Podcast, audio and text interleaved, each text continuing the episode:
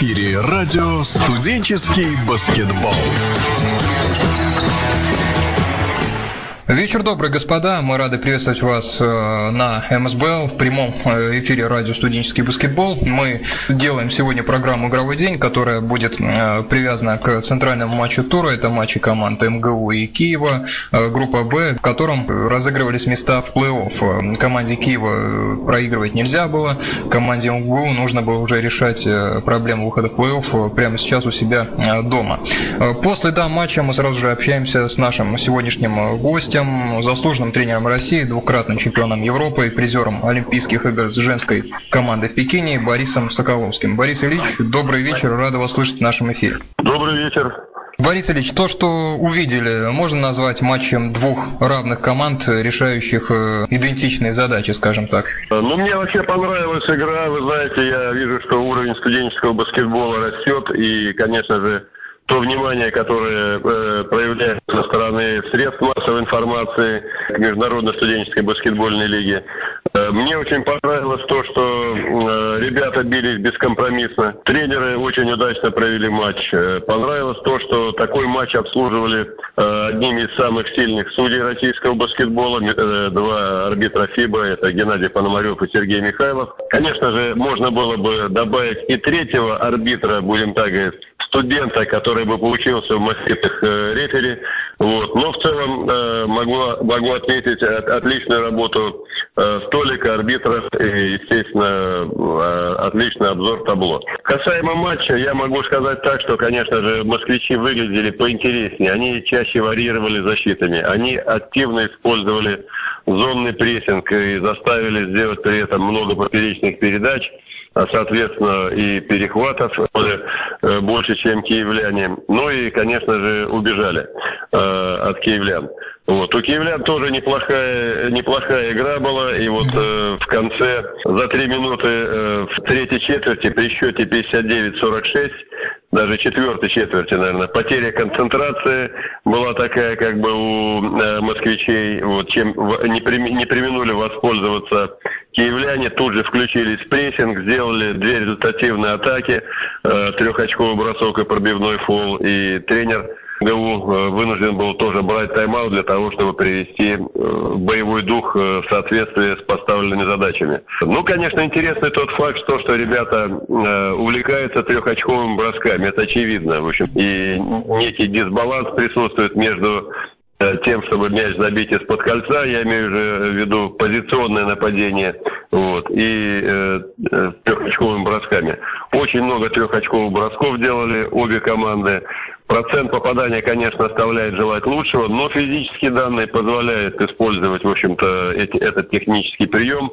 Причем мне понравилось то, как обе команды очень хорошо работали на отскоке. Причем в начале игры я бы преимущество в борьбе за отскок, особенно в борьбе за отскок нападения, отдал э, киевлянам. Тем не менее, все-таки э, вот эта вот агрессивная защита москвичей плюс контратаки, э, ну, сказались. И, в общем-то, мне понравилось несколько атак в конце, после тайм-аутов, э, после тайм-аута тренера э, МГУ, когда ребята провели отличные атаки, используя полупроходы, скидку на периметр. После этого скидка под кольцо или скрывание обороны тем же проходом до конца. То есть были, э, в общем-то, такие динамичные, в то же время, ну, я бы сказал так, умные атаки, э, которые приводили э, ряды обороны противников в замешательство. Вот. Ну, по тайм-аутам я могу сказать так, понравилось то, что, в общем-то, тренеры моментально реагировали на потерю инициативы. Так я для себя отметил, например, первый тайм-аут был взят при счете 4-4. Второй тайм-аут был взят при счете 10-11. То есть э, тренеры тонко чувствовали э, перехват инициативы противника и тут же старались э, делать паузу в игре для того, чтобы взбодрить своих подопечных. А, кстати, мы напомним итоговый счет, мы его не произнесли. 65-54 команда МГУ обыграла команду Киева. Э, по трех очкам. Это ну, один из самых сложнейших технических элементов, который требует э, тысяч часов индивидуальной отработки. Если э, ну, люди люди плохо бросают. Зачем тогда давать задачу бросать? Вот у МГУ было больше почти 33 очковых бросков попыток. Это были э, решения, был вывод на чистый бросок, или это была импровизация со стороны ребят, но вряд ли тренер, зная, что это не самый сильный элемент, дает задачу столько атаковать издали. Как вы считаете, Борис Ильич? Наверное, тут все-таки работает э, юношеский максимализм, потому что мы должны учитывать статус и возраст э, ребят, играющих сегодня в баскетбол, игравших сегодня в баскетбол. Это ребята с хорошими, здоровыми амбициями и, конечно же, забить треху, оно, в общем-то, э, ну как вам сказать, более эффективно. Я так думаю, что вот здесь вот между слэмданком и трехой Э, ну, существует определенное преимущество, что слэм-данк это прием более эффектный, а трехочковое попадание, оно все-таки засчитывается тремя, тремя очками. И, конечно же, э, если бы была еще линия метра на два отодвинута, и там пять очков бросали бы, поверьте, ребята бы и оттуда бы э, тоже пробовали попасть. Так что это вполне э, нормальное, объяснимое явление.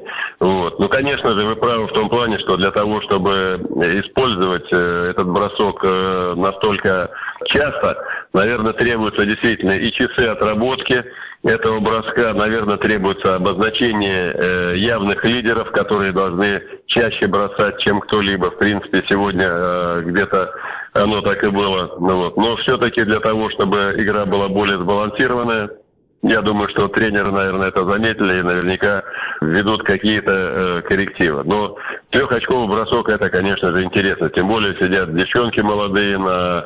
Пусть немного было зрителей, но все равно это, конечно же, сказывается. Каждый парень хочет отличиться, и за это не, не, нельзя, нельзя ругать ребята. Нужно, в общем-то, объяснять, что ребята, отличайтесь, но для, для начала проведите продолжительные, многочасовые тренировки э, в отработке этого элемента. И что еще очень важно, я заметил, о том, что э, игра в пас, конечно же, является далеко не самым сильными местами э, обеих команд, потому что э, сами передачи и то, как под них подстраиваются игроки, это тоже требует большой работы. Ребята э, пока еще недостаточно э, владеют этим мастерством движения без мяча, предложения себе под передачу, тем более э, предложения предложение и пас на выход, допустим, на один ход вперед. Но я надеюсь, что э, играя регулярно в баскетбол, в такой прекрасной лиге, как, каковой является Международная студенческая баскетбольная лига, я думаю, ребята эти качества подправятся, и они будут заметно прибавлять в мастерстве. То, что самыми результативными в составах команд стали первые и вторые номера Дороднов у МГУ и Лутак у Киева. В основном очки они набрали в проходах. Это о чем-то может говорить? Знаете, вот они как раз сыграли э, в том ключе, вот, э, в который э, мне именно импонирует. То есть вот это вот создание остроты и э, агрессивность э, игроков э, задней линии это как раз то, что нужно.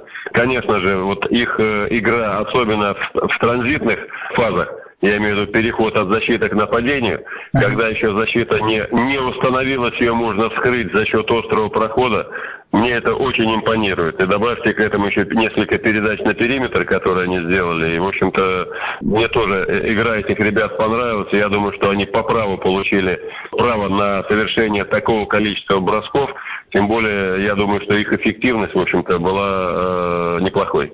Ну что ж, дамы и господа, Борис Соколовский, заслуженный тренер России, сегодня с нами общался. Борис Ильич, огромное спасибо.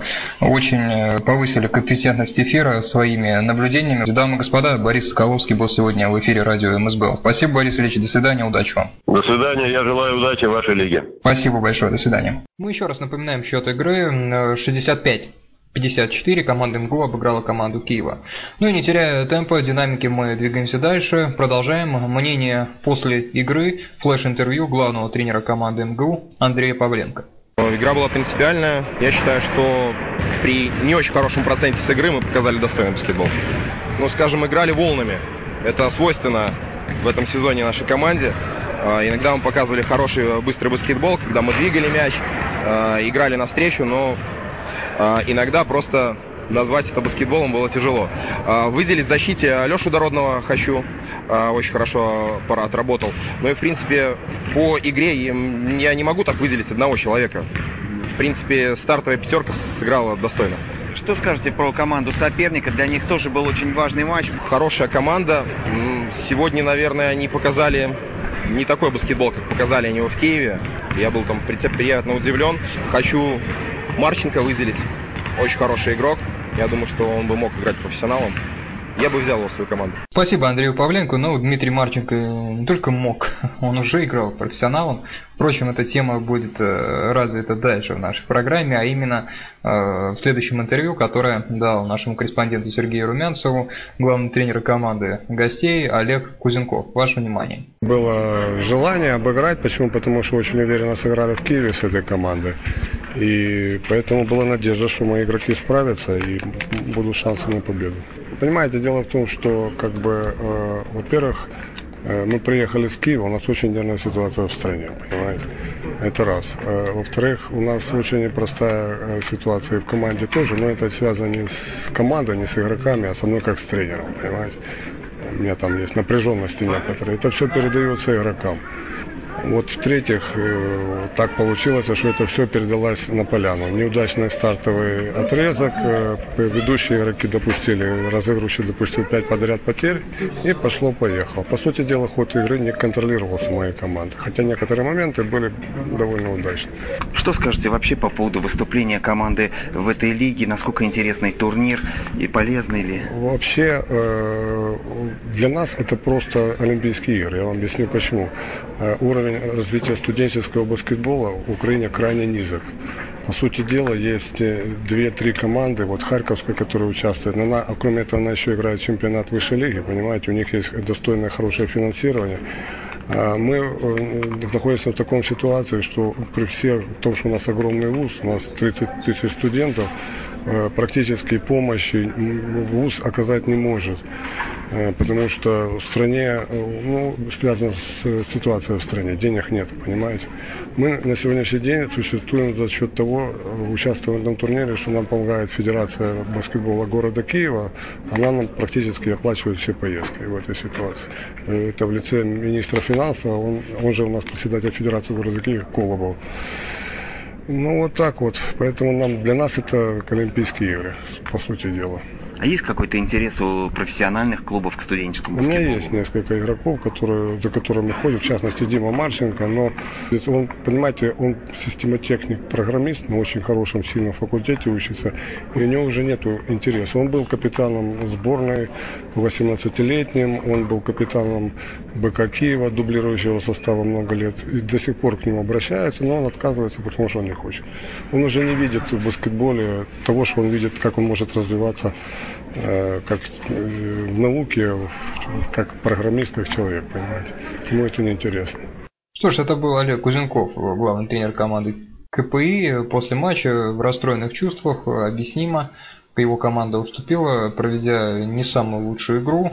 Теперь мы хотели бы дать вам мнение лучшего игрока этой встречи Алексея Дородного, второго номера команды МГУ, который сегодня великолепно играл и в розыгрыше мяча, и особенно в быстрых скоростных своих проходах, когда не удавалось КПИ быстро организовать оборону, возвращаясь спиной к своему кольцу, то Алексей при быстрых проходах разрывал то пространство, которое ему давали, и забивал спокойно из-под кольца в проходах.